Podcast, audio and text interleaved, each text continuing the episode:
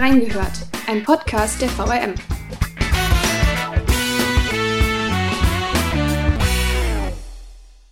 Neues zur Wiesbadener Arbeiterwohlfahrt. Nachdem die Insolvenz abgewehrt werden konnte, erreicht die AWO eine neue Stufe im Aufarbeitungsprozess. Birgit Emnitz spricht in Folge 6 über aktuell brodelnde Prozesse, beendete Angebote und den geplanten Auszug aus der Nerotal-Villa. Wie es für die AWO in den kommenden Monaten weitergeht. Wir haben reingehört. Hallo und herzlich willkommen zu Folge 109 von Reingehört und Folge 6 zum AWO-Skandal. Mein Name ist Laura Harf und gemeinsam mit der ehemaligen Lokalredaktionsreporterin Birgit Emnit, jetzige freie Mitarbeiterin, werfe ich heute einen Blick auf die vergangenen Monate im AWO-Skandal seit unserer letzten Folge, die im Dezember 2021 aufgenommen wurde. Hallo Birgit, schön, dass du da bist. Ja, hallo Laura. Gut drei Jahre ist es jetzt her, um den 19. Juni 2019. Da äh, gab es eine anonyme Strafanzeige von der Staatsanwaltschaft in Frankfurt, die den Abo-Skandal ins Rollen gebracht hat. Ist ein Ende da mittlerweile in Sicht? Nein, ähm, der Abo-Skandal ist zwar mittlerweile, würde ich fast sagen, auf der Zielgeraden, aber jetzt sind die, vor allem die juristischen Auseinandersetzungen im Fokus mehr als die presserelevanten, also im Sinn von viel Recherche, obwohl jetzt in der letzten Zeit nochmal mit diesen ganzen Minijobs System äh, bei beiden AWO-Kreisverbänden und den angegliederten Stiftungen jetzt auch noch wieder ein neues Thema aufpoppte. Aber insgesamt ist es eigentlich jetzt in der strafrechtlichen und zivilrechtlichen Aufarbeitung. Wir haben so ein bisschen gesehen in der letzten Folge 2021, die Skandale haben kein Ende genommen in Wiesbaden. Es gab Gerichtsprozesse, Hausdurchsuchungen, äh, die Ermittlungen der Staatsanwaltschaft in Frankfurt gegen 20 Beschuldigte rund um das Ehepaar Richter sind zugange gewesen. Die ABO konnte aber die drohende Insolvenz letztes Jahr abwenden. Das hat funktioniert, weil die Stadtentwicklungsgesellschaft SEG die ABO Immobilien erworben hat und dann zurückvermietet hat an die ABO. Der Geschäftsführer Carsten Kienitz hat die ABO verlassen im vergangenen Jahr nach nur neun Monaten. Äh, offizielle Erklärung war wegen falscher Vorstellung auf beiden Seiten. Und es sind immer wieder neue Skandale aufgekommen, zum Beispiel um Hannelore Richter, die Magen-OP, die wir in der letzten Folge behandelt haben, die Krankenkassenflucht. Was aber zumindest gut funktioniert hat, war, dass für die Mitarbeiter so ein bisschen die Normalität zurückgekehrt ist durch die Abwendung der Insolvenz. Weitere Verhandlungen gab es gegen den früheren Wiesbadener CDU-Stadtverordneten Wolfgang Gurres und dessen Tochter gegen den Sozialdezernenten Christoph Manjura und Oberbürgermeister Peter Feldmann aus Frankfurt. Wir hatten es eben schon gesagt, unsere letzte Folge zum Thema war im Dezember. Seither ist einiges geschehen wieder, vor allem in Bezug auf die Vorwürfe gegen den Frankfurter Oberbürgermeister Peter Feldmann mit dem der Abo-Skandal ja auch ursprünglich mal so ein bisschen ins Rollen geraten ist. Was hat es denn damit auf sich? Ja, die Staatsanwaltschaft Frankfurt hat dem Oberbürgermeister Feldmann wegen Vorteilsannahme angeklagt. Und das Gericht hat es zugelassen mittlerweile, die Anklage. Das heißt, das Hauptverfahren gegen einen amtierenden Oberbürgermeister ähm, wird stattfinden. Feldmann muss auf die Prozessbank. Der Vorwurf lautet auf Untreue, Beihilfe zur Untreue. Feldmanns Ehefrau soll als Leiterin einer Kindertagesstätte der AWO ein überhöhtes Gehalt bezogen haben. Ist einer der Vorwürfe. Sie soll einen Dienstwagen genutzt haben, auch in ihrer Elternzeit, der ihr nicht zugestanden hat. Und es geht um Spenden. In dem Verfahren die AWO, also vermutlich Hannelore Richter als Sonderbeauftragte, soll für Feldmanns OB-Wahlkampf 2018 Geld gesammelt haben. Im Gegenzug sei man dann, sagt die Staatsanwaltschaft, stillschweigend übereingekommen, dass der Oberbürgermeister die Interessen der Arbeiterwohlfahrt berücksichtigen wird in bei der künftigen Politik des Hauses. Ja, äh, das mit den Spenden ist fast eine übliche Geschichte, die auch in Wiesbaden lief. Hannelore Richter als Geschäftsführerin des Kreisverbands der AWO Wiesbaden hat hier auch immer für die SPD Direktkandidaten Bundestagswahl und auch ähm, die OB-Kandidaten Gerich und Mende hat sie Geld gesammelt. Also ähm, bei führenden Genossen hat sie getrommelt oder Klinken geputzt und hat zum Teil mal heißt 20.000. Das ist relativ gesichert, weil da auch eine Liste uns zugespielt wurde, von wem sie wie viel eingetrieben hat. Da war sie sehr hartnäckig als auch bis zu 40.000 Euro, hat sie mal selbst erwähnt, glaube ich, für Feldmann, hat sie eingeworben. Das ist für mich eine der Säulen, auf der ihr Ruf einer ähm, engagierten Genossin basiert hat und warum man ihr auch dankbar war, weil sie hat ja die Kandidaten unterstützt und wenn es glücklich lief und es lief in einigen Fällen ganz gut, für die SPD, dann haben die tatsächlich auch die Ämter errungen und waren dann danach im Prinzip auch auf eine Art, war da ja eine Dankbarkeit gegenüber einer so engagierten Genossin. Also das war zumindest, sagen wir mal, Landschaftspflege. Das ist nicht illegal, aber äh, tatsächlich sollten dann die Kandidaten, die unterstützten im Gegenzug eine gewisse Gutwilligkeit oder auch ein Entgegenkommen gezeigt haben gegenüber der AWO in manchen Dingen, also AWO-Politik auch betrieben haben, dann wäre das natürlich ja, ein Korruptionsvorwurf, kann man sagen, streng genommen. Also jedenfalls bei Feldmann ist das einer der Aspekte und ja, es hat gereicht für eine Anklageerhebung und auch die Zulassung, wobei man sagen muss, wenn das Verfahren zugelassen wird vom Gericht, geht man nach Sichtung der bisherigen Beweise davon aus, dass es eher zu einer Verurteilung kommt. Auch wenn nach wie vor, das muss auch immer betont werden, wir leben im Rechtsstaat und das ist auch gut so, die Unschuldsvermutung gilt. Gleichzeitig ist auch Feldmanns Frau wegen der Beihilfe damit im Boot. Aber für Feldmann ist das natürlich politisch brisant. Das ist zwar nur ein Nebenstrang der AWO-Affäre, aber er ist eigentlich die größte Nummer, wenn man so die politischen Auswirkungen des Skandals sieht. Und mittlerweile wissen wir ja, es gibt Rücktrittsforderungen bis hin zu seiner eigenen Partei, aber er zeigt sich hartleibig. Er will nicht zurücktreten. Warum auch immer, um seine Ruhestandsbezüge zu retten bestimmt, weil jeden Monat, den er jetzt weiter durchhält, soll es anscheinend doch mehr Geld geben, hat man ein interessierter Kommunalpolitiker ausgerechnet. Wenn er den November erreicht, macht es 750 Euro monatlich aus, die er dann mehr kriegt. Das lohnt sich also. Und das zweite bestimmt persönliche Ziel von ihm ist, dass er den Walter Kolb als den längst regierenden SPD-OB in Frankfurt ablöst. Ähm, das wird er am 21. August dieses Jahres erreichen. Der Walter Kolb ist im Amt verstorben. Damals war sehr beliebt. Und das ist wenigstens sein äh, geringstes persönliches Ziel, also persönliche Eitelkeit auch in der Richtung. Die Petra Roth wird er nicht mehr erreichen, da hätte er noch eine Amtszeit machen müssen. Das hat er ja schon angekündigt als Entgegenkommen für seine Partei dass er das nicht mehr machen wird 2024 und anscheinend hat er immer gehofft, dass er da Druck aus dem Kessel nimmt Genauso wie sein, ja, irgendwo auch rührendes äh, Angebot, dass er die Parteimitgliedschaft ruhen lässt, was gar nicht geht. Ja, als Entgegenkommen für seine Partei, aber seine Partei will ihn eigentlich loswerden, weil er ist eine Belastung für die SPD Frankfurt und vor allem ist er eine Belastung für die Stadt Frankfurt, die einen amtierenden OB hat, der sich aus der Öffentlichkeit dezidiert zurückziehen will und auch muss weil er hat ja mittlerweile mit seinen öffentlichen Auftritten ein Skandälchen nach dem anderen noch produziert mit Pokalklauen, Sexismusvorwürfen, was alles gar nicht geht. Und daran sieht man, äh, wie hoch der Druck auch ist auf ihn, dass ihm so Sachen passieren. Also dass ihn seine Fortune und sein eigentlich gutes Geschick und Gefühl verlassen hat für die Situation und dass er jetzt vor lauter Übersprungshandlungen einen Bock nach dem anderen schießt in Wiesbaden ist ja so ein bisschen von der politischen Seite aus ist Christoph Manjura in einer ähnlichen Situation. Wie mhm. ist es denn da genau? Ja, Christoph Manjura ist der Wiesbadener politische Strang, weil er halt auch ein amtierender Sozialdezernent ist, also amtierender Politiker der ähm, halt ungünstigerweise, wie er selbst heute einräumt, zwischen seinem langen Studium, was er nach 27 Semestern oder 28 abgeschlossen hat, dann 2015, und dem Antritt als Stadtrat 2017 hat er zweieinhalb Jahre als persönlicher Referent der Geschäftsführerin Hannelore Richter einen Teilzeitjob gehabt und ähm, ja, angeblich nichts mitbekommen von den Machenschaften, die da im Kreisverband munter liefen, zu dem Zeitpunkt ja schon ziemlich den Höhepunkt erreicht hatte. Mit opulentem Lebensstil, Selbstbereicherungen, Luxuskarossen, große Fäden, opulente Essen, wo er auch teilgenommen hat unter anderem. Aber es war wohl alles im Rahmen dessen, was man als üblich empfunden hat, auch bei einem Sozialverband.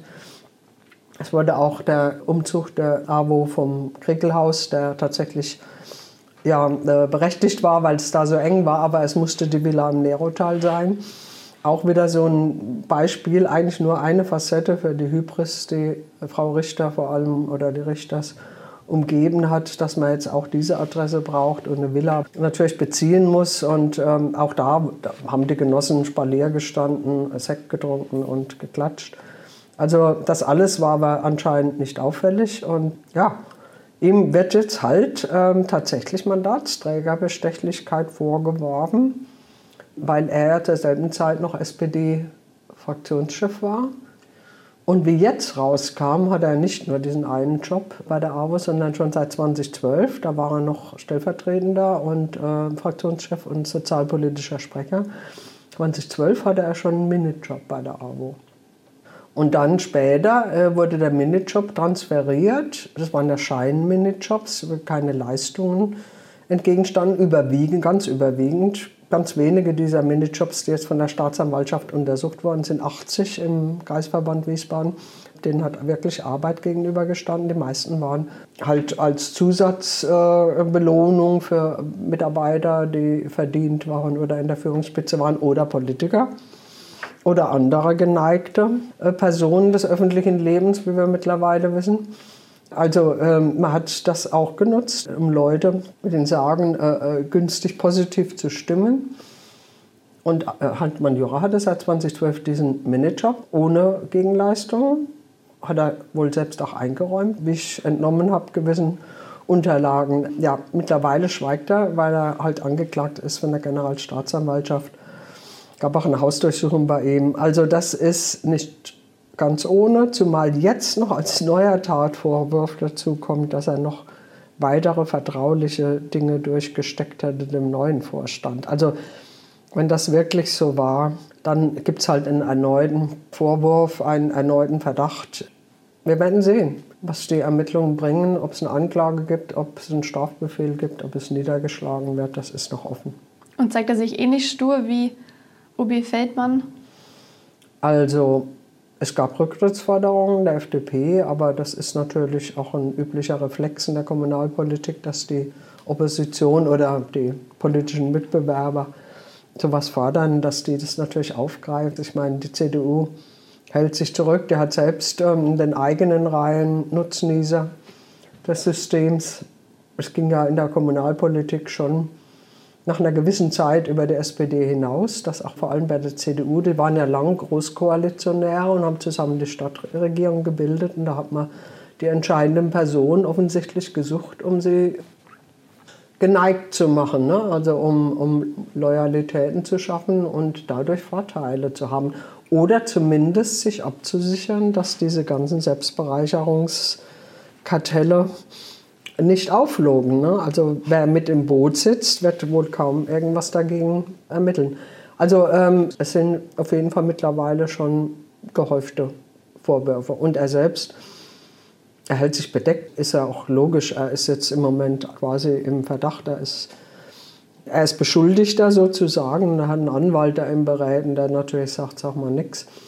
Und Rücktrittsforderungen prallen an ihm ab. Also solange nichts nachgewiesen ist und solange keine Anklage erhoben wird. Ob es dann, wenn es zur Anklage kommt, für Manjura wird es halt brisant, weil er nächstes Jahr zur Wiederwahl steht.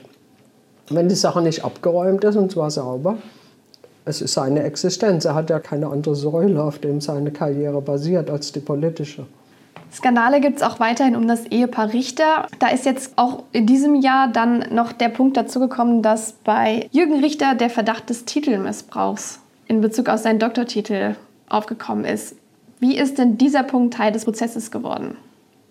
Also, ich würde fast sagen, dass auch das aufgrund von journalistischen Recherchen mit Bestandteil wurde der Ermittlungen der staatsanwaltlichen also der äh, Mario Bohrmann vom Lilien-Journal und ich für den Kurier, wir haben festgestellt, fast parallel, ohne dass da eine Abstimmung lief, aber er hatte auch anscheinend den Riecher, dass äh, Leute, die so, äh, ja, will ich sagen, so auf Status aus sind und ihre ganzen Errungenschaften so vor sich hertragen, also Titel, Status, äh, Prestige, Prunk, Protz, man hat sich dann gefragt, was ist denn mit Jürgen Richters Doktortitel? Weil in seinen auffälligerweise er hatte alles eigentlich vor sich hergetragen.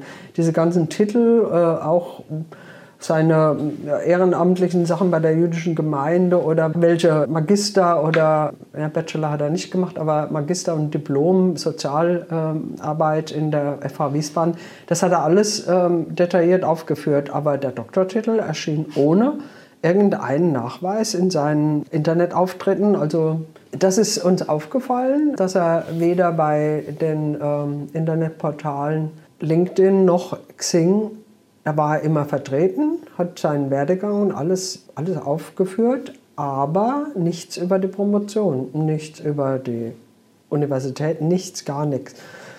Wir haben dann angefangen zu recherchieren, also ich auf eigene Faust sozusagen und offensichtlich auch der Burmann äh, vom Linnenjournal und der hat sogar einen äh, Verwandten, wahrscheinlich ja, einen nahen Verwandten aufgetan, der bestätigt hat, wie sein Verdacht war, dass da irgendeine Urkunde aus den USA gab, die wohl an der Wand hing bei Richters, irgendeine Fantasie-Uni oder irgend sowas. Also ominös. Und äh, meine Recherche war halt, ich habe seine ganzen Hochschulen abgeklappert, wo er tatsächlich studiert hat und in allen Fachbereichen gefragt, ob eine Promotion erfolgt. Und zwar nirgends der Fall.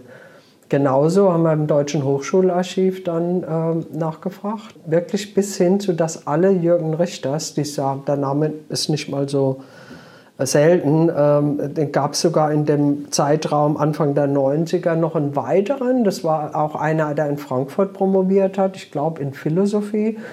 Aber da habe ich dann auch sogar die Doktorarbeit aufgetrieben über irgendeinen Internetversand und habe mir das Vorwort vorlesen lassen von dem Händler. Und da stand eine Widmung drin an die Ehefrau, weiß nicht, Siglinde, Gerlinde oder was. Es war auf jeden Fall nicht Hannelore.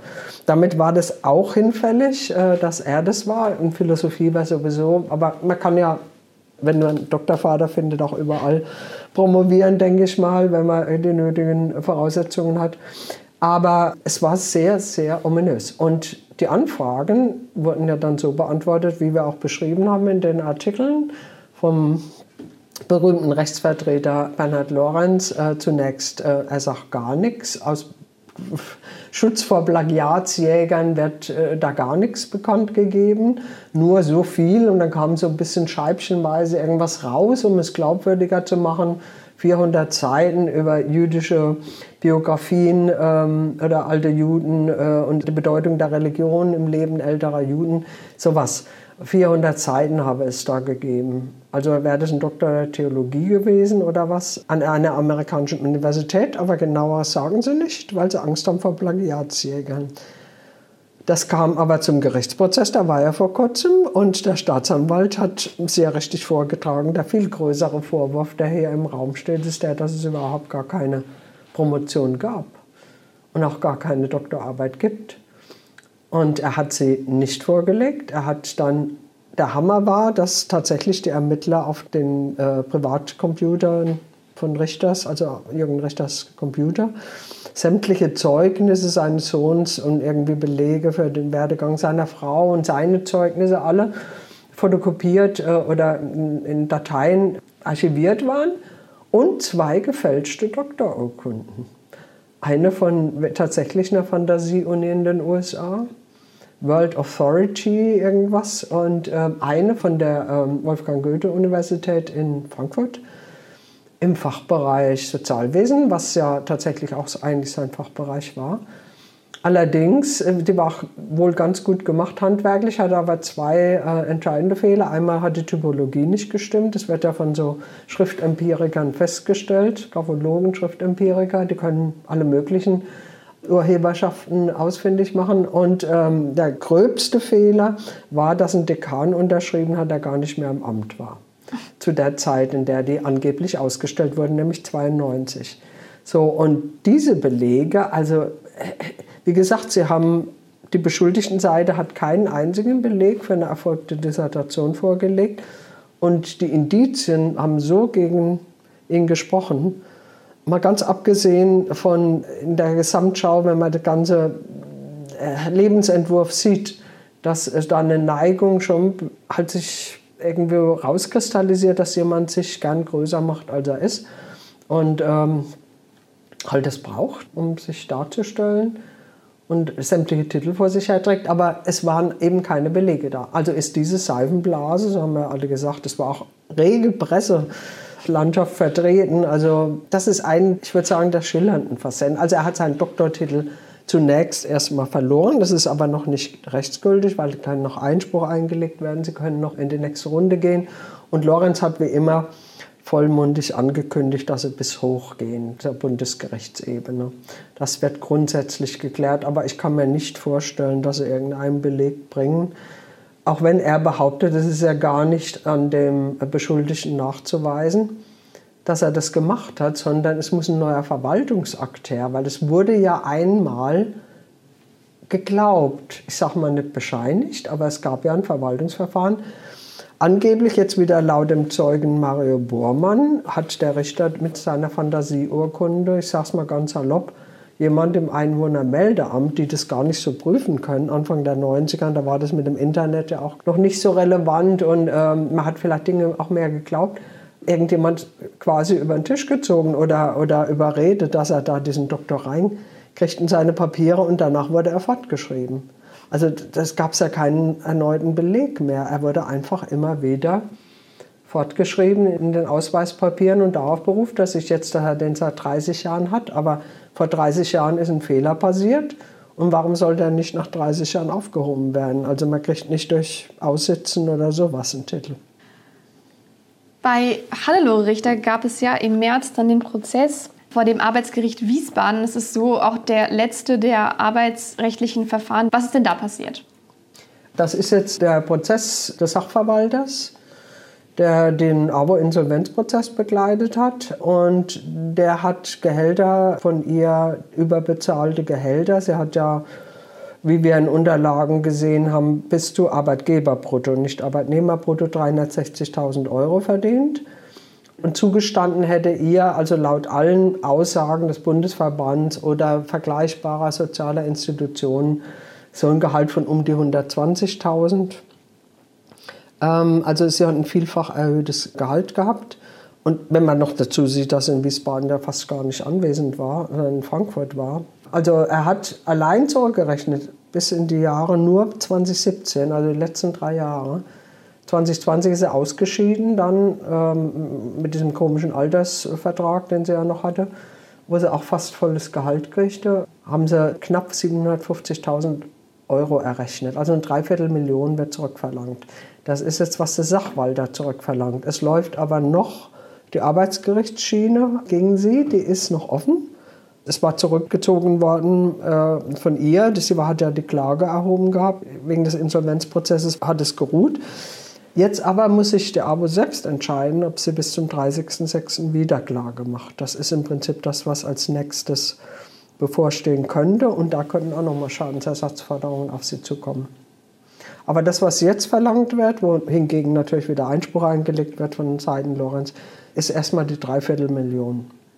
Ansonsten ist es ja so ein bisschen, also es geht ein bisschen bergauf, aber es sind zwei Projekte beendet worden in diesem Jahr.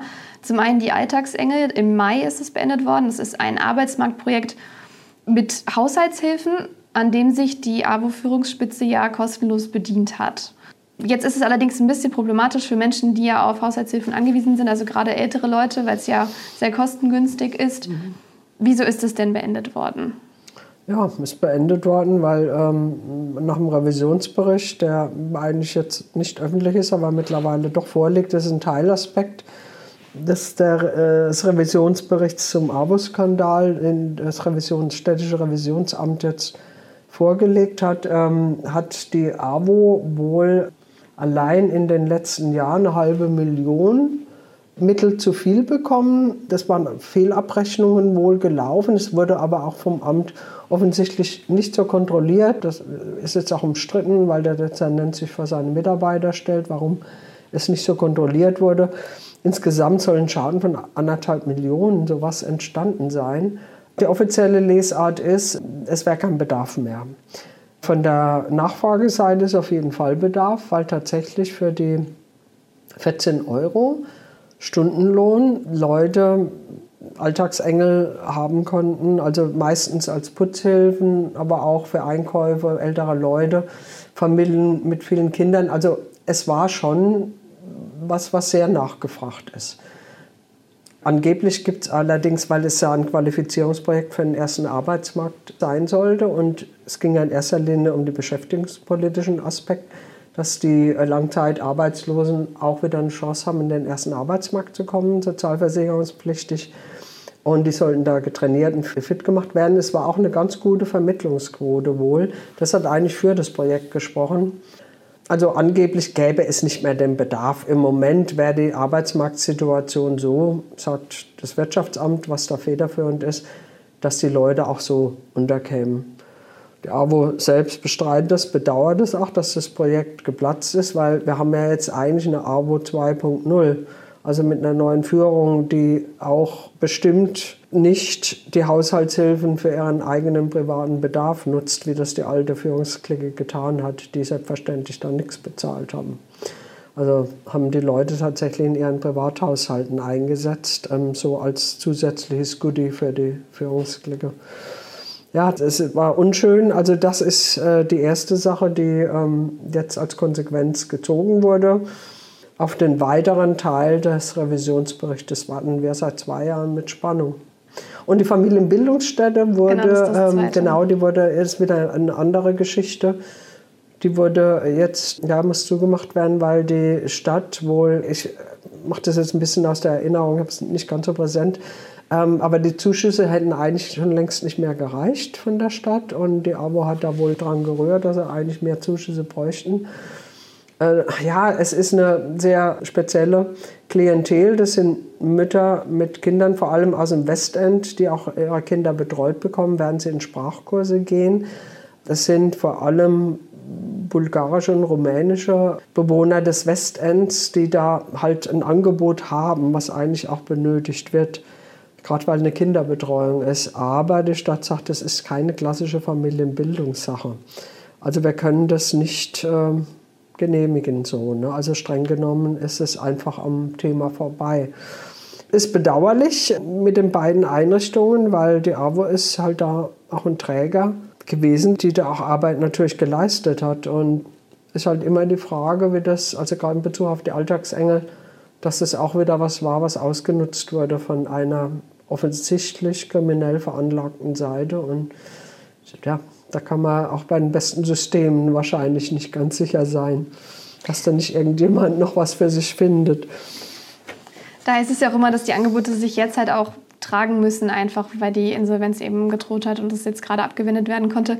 Der stellvertretende ABO-Kreisvorsitzende Betz sagt aber in diesem Zusammenhang immer wieder, dass sie das Gefühl haben, mit den Anliegen, die die ABO gerade vorträgt, bei der Stadt so auf Vorsicht zu stoßen. Woher kommt denn diese Vorsicht? Ja, das wird, es wird so halt gesagt oder gesehen seitens des ABO-Vorstandes, ähm, sie fühlen sich halt nicht gleich behandelt wie andere vergleichbare Sozialträger. Sie glauben, dass da Ressentiments sind und wenn es solche auch geben sollte, könnte es damit zusammenhängen, dass Politiker, die halt in der Vergangenheit irgendjemand auf den Leim gegangen sind, nämlich der alten Führungsspitze, dass es sich, dass es so eine Art kognitive Dissonanz ist, dass man halt im Nachhinein versucht, Dinge zu vermeiden, äh, die nochmal in so eine ähnliche Lage kommen können, dass man im Nachhinein sich ein bisschen rehabilitiert für falsche Entscheidungen der Vergangenheit. Das kann sein, aber letztendlich äh, ist die Stadt ja auch eingesprungen mit der SEG und hat die Insolvenz mitgeholfen abzuwenden, wobei es einen zweiten Bewerber gab, den wohl der Vorstand auch gern genommen hätte aus Schweden, die also auch einen, einen fachspezifischen Anbieter, der die Abo-Immobilien übernommen hätte. Da wäre schon noch ein gleichwertiges Angebot wohl im Rennen gewesen, soweit man hört. Aber dennoch, die Stadt wollte wohl, denke ich, auch die Kontrolle haben über die Dinge, zumal die Stadt ja auch mit Grundstücken zum Teil involviert ist, die ja noch gehören und diese der Abo- und Erbpacht gegeben hat. Also ja, insgesamt eine nicht sehr schöne Gemengelage und ich denke, dass dass da viele psychologische Momente zusammenkommen und der neue Vorstand halt sich wünschen würde, dass es mehr Unterstützung gibt, ist auch verständlich, weil Die rackern ja tatsächlich ohne einen Cent zu sehen, also voll ehrenamtlich. Und äh, machen das in ihrem eigentlich wohlverdienten Ruhestand. Also sollte das gelingen, dann werden sie bestimmt von der AWO auch ein bisschen als Retter in der Situation gefeiert werden. Also man wird es sehen, wie es weitergeht. Also ist auf dem Weg, die AWO sich wieder zu sanieren und ähm, ja, vor allem halt die Vergangenheit muss noch fertig aufgearbeitet werden. Das ist jetzt das Allerwichtigste, dass diejenigen, die den Karren Dreck gefahren haben, auch tatsächlich dafür gerade stehen müssen. Und das wäre halt, glaube ich, das allgemeine Gerechtigkeitsempfinden, dass das auch angesagt wäre, dass es da kein Davonkommen noch in begüterten Ruhestand oder sowas gibt. Spielt da der jetzt angesetzte Umzug für September von der Nerotal Villa weg, spielt er da auch ein bisschen rein, um das Image wieder ein bisschen aufzubessern? Ja, ja, das ist auf jeden Fall, das wird gleich von Anfang an gesagt. Das ist ein bisschen so auch fast schon Symbolpolitik. Ähm, der zweite Aspekt ist allerdings auch, dass die Villa auch Miete kostet. Die ist zwar nicht exorbitant teuer für die Lage und auch diese wirklich schöne und gut renovierte Bau, aber sie haben viele Leerflächen da auch, die sie ja bezahlen müssen, repräsentative Flure mit Säulen und Marmor, also ganz wie es den Richters entsprochen hat. Aber der neue Vorstand hat auch gesagt, das ist ein Symbol für die Hybris der alten Bürgerung. Und auch, wie gesagt, Sie haben ja, ich erinnere mich, dass ich mal recherchiert hatte, dass die GBW 11.000 Euro dann nimmt. Jetzt habe ich was gehört mit 14.000. Wie gesagt, für zwei Etagen in so einer Lage, in so einem Bau ist es nicht mal übertrieben. Aber man kann die Flächen sparen, man kann auf kompakterem Raum was machen. Und auch, wie gesagt, das symbolträchtige Umzug, also das Image wieder verbessern. Die haben in Erbenheim mittlerweile aus zwei Immobilien einen abgeschlossenen Vertrag gemacht. Und die haben ja bei der GWW ohnehin das Auszugsdatum stand fest, weil der Vertrag nicht verlängert wurde mit der GWW, der städtischen Wohnbaugesellschaft, gehört da ja die Villa. Also Mitte Oktober ist auf jeden Fall Umzug und das geht dann nach Erbenheim in den Kreuzberger Ring und da haben sie eine neue Immobilie. Wann genau der Umzug ist, ob das schon im September ist oder erst, jedenfalls zum 15. Oktober wird die Villa Nerotal AWO-Geschichte sein. Und das sind auch ganz neue Infos von heute Morgen, wo es jetzt hingeht tatsächlich. Ja, also zumindest, dass der Vertrag abgeschlossen ist. Ja. Angedeutet hatte sich das schon vor Wochen bei der Vorstellung des neuen Geschäftsführers Bastian Hans haben sie ja schon mitgeteilt, dass sie den Vertrag nicht verlängern wollen. Aber diese Absicht hatten sie schon von Anfang an geäußert, dass das nicht ein vordergründiges Ziel jetzt ist, aber dass sie anstreben, diese Geschäftsstellen, Räumlichkeiten zu verlassen. Wir hatten es vorhin schon, drei Jahre ist es her, dass der ganze Skandal ins Rollen geraten ist eine extrem lange Zeitspanne, extrem viele Informationen, Verschachtelungen, schwierig da den Überblick zu behalten. Wenn ihr, liebe Zuhörerinnen und Zuhörer, an dieser Stelle offene Fragen zum Thema habt, dann schaut auf jeden Fall online in unserem Abo-Dossier vorbei. Da äh, findet ihr alles, was bislang zu dem Thema veröffentlicht wurde. Wenn euch das zu viele Artikel sind, dann könnt ihr es zusammengefasst in unseren Folgen von Reingehört hören. Wir haben fünf Folgen mittlerweile. Das ist jetzt Nummer sechs heute zum Abo-Skandal, die meine KollegInnen Philipp Dorille und Lea Hellbach bereits aufgenommen haben mit Olaf Streubig und Birgit Emnet. Ich werde das alles in die Shownotes packen, das heißt, ihr findet das alles dort. Birgit, wie ist es denn, wie viel kann man voraussetzen bei den Lesern? Also wie funktioniert das in so einer Zeitspanne, dass man einen Artikel schreibt und dann weiß, okay, das ist was, was man als gegeben bei den LeserInnen voraussetzen kann und das muss ich jetzt nochmal erwähnen? Ja, es ist tatsächlich, ähm, es gibt so viele Verästelungen und ähm, ja, voraussetzen kann man, kann man natürlich nicht bei jedem Artikel, dass jeder Leser, Leserin den kompletten Komplex vor Augen hat. Aber dennoch ist jede Facette hat auch eine eigene Geschichte. Das ist das eine. Das zweite ist, wir machen immer mal wieder, und das haben wir jetzt zuletzt gemacht im März diesen Jahres, dass wir Überblickartikel nochmal machen, was ist passiert, was steht bevor. Auch mit Blick auf die Basis, also die Ortsvereine, was ist bei denen mittlerweile? Haben ja Mitglieder verloren, die AWO, mehr als üblich, also allein demografisch schon, weil sie auch eine sehr eine ältere Mitgliederstruktur haben, also und wenig junge nachgewinnen können oder auch was die Mitarbeiter betrifft, das ist auch ein Aspekt, wie halt dort der Stand ist, wie da die Stimmung ist und äh, Mittlerweile ist ja die Existenz zum Glück wieder gesichert des Sozialträgerverbands. Aber wir versuchen es halt manchmal, diesen kompletten Überblick äh, zu machen, wenigstens in Kurzform. Ansonsten ein bisschen Rückblick macht man fast in jedem Artikel, mal kurz um was es geht. Also man muss es schon voraussetzen. Ich gehe aber tatsächlich davon aus, dass die Sache so die hat so einen hohen Aufmerksamkeitswert. Das Wert ist von Anfang an verfolgt, der bleibt da auch dran. Und was man halt auch vermeiden muss, ist ständige Wiederholungen. Also das ist auch nicht gut. Also Leute, die, die da up-to-date sind, dann zu langweilen. Also man sollte schon dann die neueren Entwicklungen auch neu thematisieren.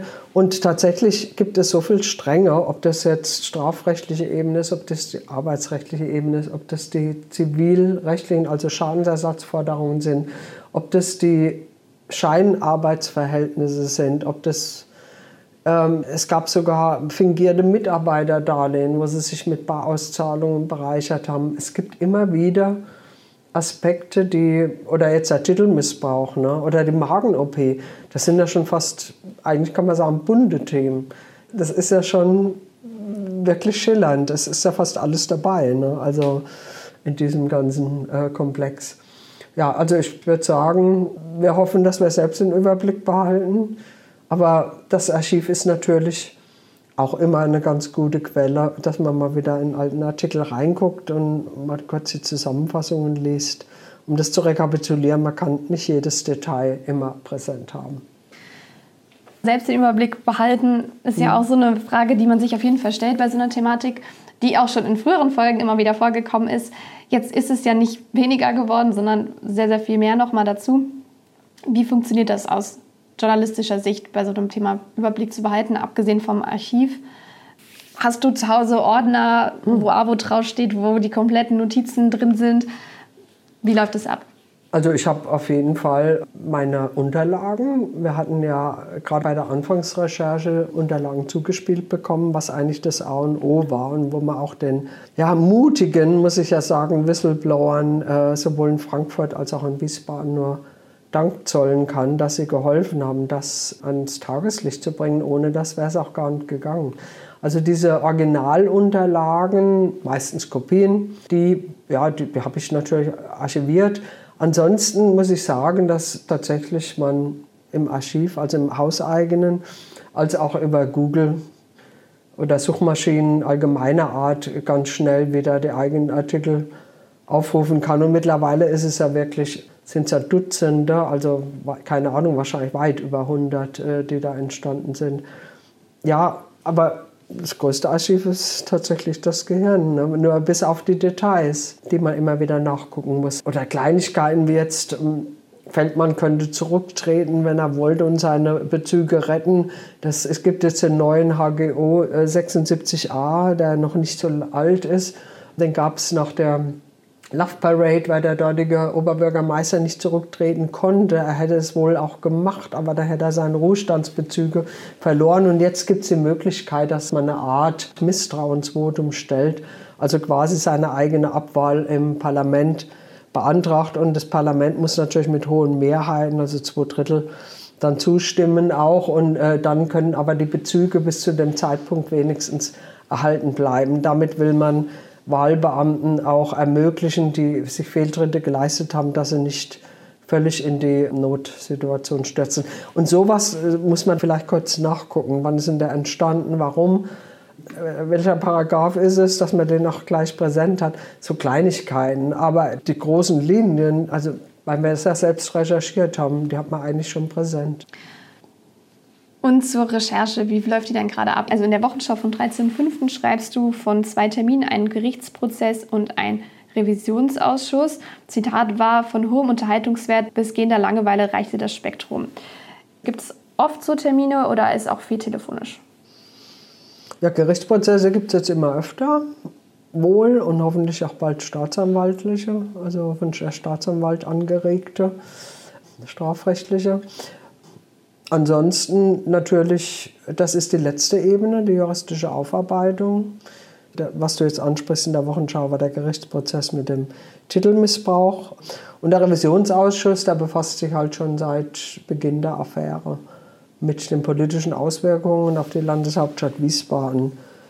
Das ist eine mühsame Sache. Also das ist kein Parforce-Ritt, äh, der dazu sehen ist. Es gibt immer wieder Versuche der äh, oppositionellen Fraktionen, ähm, da ein bisschen zu stochern, vor allem in Richtung Manjura halt. Das ist genau diese politische Schiene. In Frankfurt Feldmann, bei uns ist es Manjura. Wir werden sehen. Also der Revisionsausschuss müht sich seit Jahren rum und ja, wie solche Termine ablaufen, meistens ernüchternd. Aber es gibt jetzt nicht, also es ist auch schon viel noch über Telefon. Ja. Die meisten Rechercheaktionen laufen über Telefon beziehungsweise mittlerweile sogar über Mail. Also über eigentlich Anschreiben, weil es geht fast nichts mehr ohne, dass man auf offizielle Anfragen stellt. Also egal jetzt wo. Und das hat einen Vorteil und einen Nachteil. Also der Vorteil ist, man hat schon mal vorformuliert und vorstrukturiert und der Interviewpartner, Partnerin kann sich darauf einstellen oder was man dann zurückbekommt, hat man auch schriftlich. Also das kann man auch belegen. Das ist natürlich auch eine sichere Sache.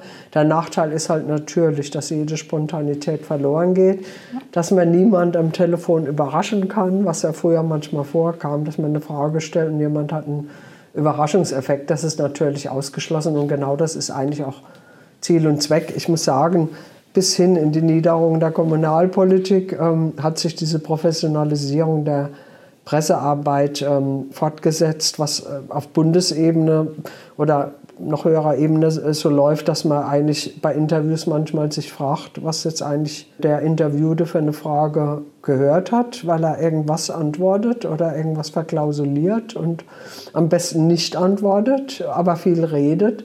So ähnlich ist es halt mittlerweile leider auch teilweise auf der kommunalen Ebene zum Teil. Nicht ausnehmen möchte ich davon so Ämter, also die eigentlich sachbezogen antworten. Aber es läuft immer mehr und da ich ja wirklich 37 Jahre auch Redakteurin in diesem Haus war, es läuft nichts mehr quasi direkt.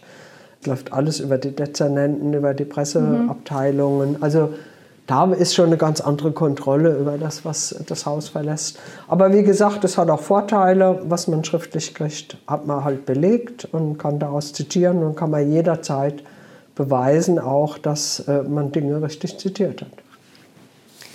Jetzt die ganzen Sachen, die jetzt immer wieder neu rauskommen, wie absurd fühlt sich das vielleicht auch an? Oder hat man irgendwann so ein dickes Fell, dass man gar nicht mehr verwundert ist darüber? Ja, eigentlich ist man gar nicht mehr verwundert. Ähm, okay. Das Absurdeste, was sich eigentlich in der letzten Zeit abgespielt hat oder was in der letzten Zeit so in der Mitte des Skandals war dann der Anwaltswechsel bei den Richters auf Bernhard Lorenz. Und als der auf die, ja, irgendwie auf die Bühne trat, hat man irgendwie schon gewusst, das wird jetzt schillernd. Also das war jetzt das, was im Prinzip man eigentlich gar nicht erfinden kann in dieser Kombination dass der eine äh, Skandalträger der Kommunalpolitik ähm, jetzt die anderen vertritt. Und ich meine, er ist Anwalt, er kann verständlich seinen Job. Aber bis jetzt hat er eigentlich alles verloren. Muss man auch mal sehen. Ja. Also, aber er hat immer gute Auftritte. Also ich sage mal, für uns Presseleute ist es immer sehr erheiternd und unterhaltsam ich schließe nicht aus, dass noch ein paar Absurditäten rauskommen, aber im Großen und Ganzen, glaube ich, haben wir das Feld schon ziemlich abgeklopft. An dieser Stelle könnt ihr, liebe Zuhörer und Zuhörerinnen, natürlich das einschicken, was euch in dem ganzen Abo-Skandal am absurdesten erschienen ist. Entweder an audio.vrm.de oder bei Facebook und Instagram unter den Posts zur jeweiligen Folge. Birgit, du bist freie Mitarbeiterin eigentlich. Mhm. Die Abo ist aber so, also wenn man jetzt das Dossier sich anschaut, da steht eigentlich über fast jedem Abo-Text dein Name. Gibt es überhaupt noch andere Themen, mit denen du dich beschäftigst oder ist es eigentlich nur die AWO? Es ist zeitfüllend. Also die AWO ist ein großer Komplex. Und ich bin, wie du ja richtig sagst, freie Mitarbeiterin, eigentlich im Ruhestand, ähm, aber ein sehr spannender. Ja, die AWO ähm, nimmt den größten Raum ein. Ich mache eigentlich sonst äh, höchstens noch Sachen, die noch aus meiner aktiven Redakteurszeit ein bisschen reinlappen, äh, wo auch noch Dinge im Gange sind. Also ein Beispiel, das ist jetzt so ein Sachthema, was aber auch einen gewissen schillernden Aspekt hat, ist der Zollspeicher Biebrich und der Werdegang dieses Gebäudes.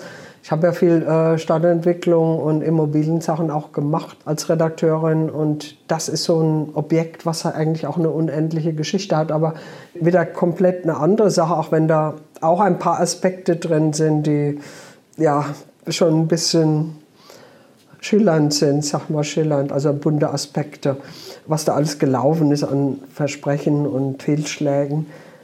Das ist schon interessant und das begleite ich auch noch, weil ich einfach die meiste Erfahrung damit habe und die Vorahnung, bis sich jetzt neue junge Kollegen da einarbeiten in diese Verästelungen. Und man kann das gar nicht so überblicken, wenn man es nicht selbst erlebt, recherchiert hat.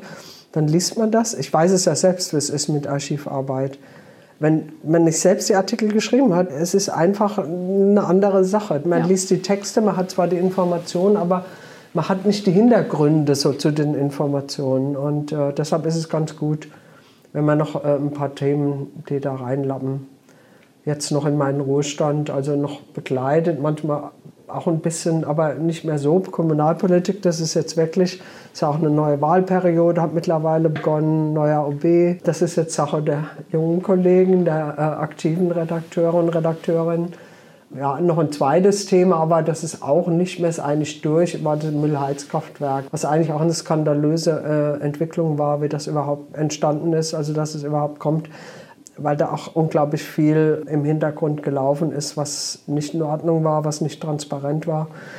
Aber das Ding ist durch und hat noch ein paar Aspekte, die möglicherweise noch, bis es dann endlich gebaut ist, vielleicht noch interessieren. Aber wie gesagt, das war's. Also die AWO ist wahrscheinlich mein letztes Großprojekt. Was steht denn bei der AWO in den nächsten Wochen und Monaten jetzt noch an? Also den Geschäftsführer, der ja unbedingt gefunden werden musste, der ist jetzt gefunden worden. Das ist der Bastian Hans, 46-jähriger Diplomkaufmann, der das jetzt zum 1. April angetreten hat, die Stelle. Ansonsten schreibst du in einem Kommentar, die AWO ist auf gutem Kurs, der rettende Hafen nicht fern. Also der Skandal ist immer noch in der Aufarbeitung, aber grundsätzlich geht es gerade einfach bergauf. Aber was steht denn jetzt noch so an? Ja, die Aufarbeitung ist Voraussetzung überhaupt für die Zukunft. Dass das, wie gesagt, also ich, ich rede jetzt auch mal vom allgemeinen Gerechtigkeitsgefühl und wer den Laden so reingeritten hat, auch in imagemäßig sowieso, aber tatsächlich, wie sich herausgestellt hat, auch wirtschaftlich äh, ruiniert hat und was auch kein Wunder ist, wenn so viel Geld rausgezogen wurde. Das ist schon auch ein Bestandteil dessen, dass es auch positiv in die Zukunft gehen kann, dass diese Aufarbeitung erfolgt. Ja. Auch wenn Herr Lorenz immer sagt, der neue Vorstand fährt mit dem Blick im Rückspiegel die ganze Zeit. Aber was er da versucht mit Häme zu überziehen, ist eigentlich niemals kann was auf gute und gesunde Beine kommen, wenn es auf einem maroden Untergrund besteht. Also das ist schon schwer in Ordnung und die Leute müssen auch die Verantwortung übernehmen, die das äh, verursacht haben. Aber es geht halt auch positiv weiter. Die AWO ist jetzt äh, durch den Einstieg der SEG aus der Insolvenz rausgekommen und denke, macht ihre Arbeit in bewährter Manier. Sie versuchen auch zu expandieren, vielleicht noch die eine oder andere Kita. Kitas werden in der Regel gebraucht in der Landeshauptstadt. Viele Private steigen ein und ich finde es immer wieder interessant, was die zum Beispiel für Quadratmeterpreise und sowas aufrufen und von 20 und über 20 Euro und bei der AWO sind es dann 9. Also äh, ich würde auch sagen, dass Sozialträger was machen, ist auch kostendämpfend für die Landeshauptstadt, weil die Privaten, also es ist anscheinend eine Goldgrube, Kitas zu eröffnen. Ja, andererseits gibt es äh, das Kindergartengesetz und äh, es gibt da natürlich das Anrecht und es ist auch gut so, Kindergartenplätze in dieser Stadt. Also da versuchen sie zu expandieren, versuchen halt auch sonst noch im Pflegebereich. Das Krekelhaus wird umgebaut, wieder für zwei Millionen, weil Hannelore Richter auch da auf ein falsches Pferd gesetzt hat, nämlich die Kokomo. Einrichtungen, wo psychisch beeinträchtigte Menschen, also oder psychisch kranke Menschen, äh, die halt auch äh, in dem Heim betreut werden. Das war zwar wohl ein individuell nicht schlechtes Angebot, wie wir hören von Betroffenen, aber es hat sich gar nicht gedeckt. Und was auch sehr gebraucht wird aufgrund unserer demografischen Situation der Gesellschaft sind halt Pflegeheime. Also wird das Krekelhaus jetzt wieder umgebaut zu einem Pflegeheim. Kokomo haben sie einen ganz guten äh, Übergang gefunden, dass die bestehenden, es sind nicht mal mehr 20 Bewohner, nach Edstein kommen, da gibt es eine neue Einrichtung. Das ist wenigstens ein einigermaßen glatter Übergang, dass da nicht Leute darunter leiden müssen gegenüber früheren Fehlentscheidungen. In Frankfurt soll das sogar so gelaufen sein, dass Kokomo aufgelöst wurde und die wurden in Pflegeheime der AWO geschoben, was in, in beiden Richtungen schlecht war. Also wie gesagt, da wurde dann immer gnadenlos vorgegangen von der alten Führung. Also die neue Führung ist auf dem Weg. Wir hoffen, dass es äh, natürlich auch im Sinn der Mitarbeiter, es sind noch 400, dann wirklich auch wieder eine Zukunft gibt. Die Aufarbeitung der Vergangenheit ist dafür ein Muss. Ja, und ansonsten erwarten wir mit Spannung die Gerichtsprozesse, die Hannelore Richter betreffen. Da bleiben wir natürlich auch dran mit mhm. reingehört. Bin gespannt, wenn wir dann Folge 7, 8, 9 und 10 auf den Weg bringen und wann es dann irgendwann tatsächlich auch vorbei ist. Vielen, vielen Dank für das interessante Gespräch. Und auch vielen Dank an euch, liebe Zuhörer und Zuhörer, fürs Einschalten heute. Wir sind in der nächsten Woche wieder da. Bis dahin eine gute Zeit. Tschüss.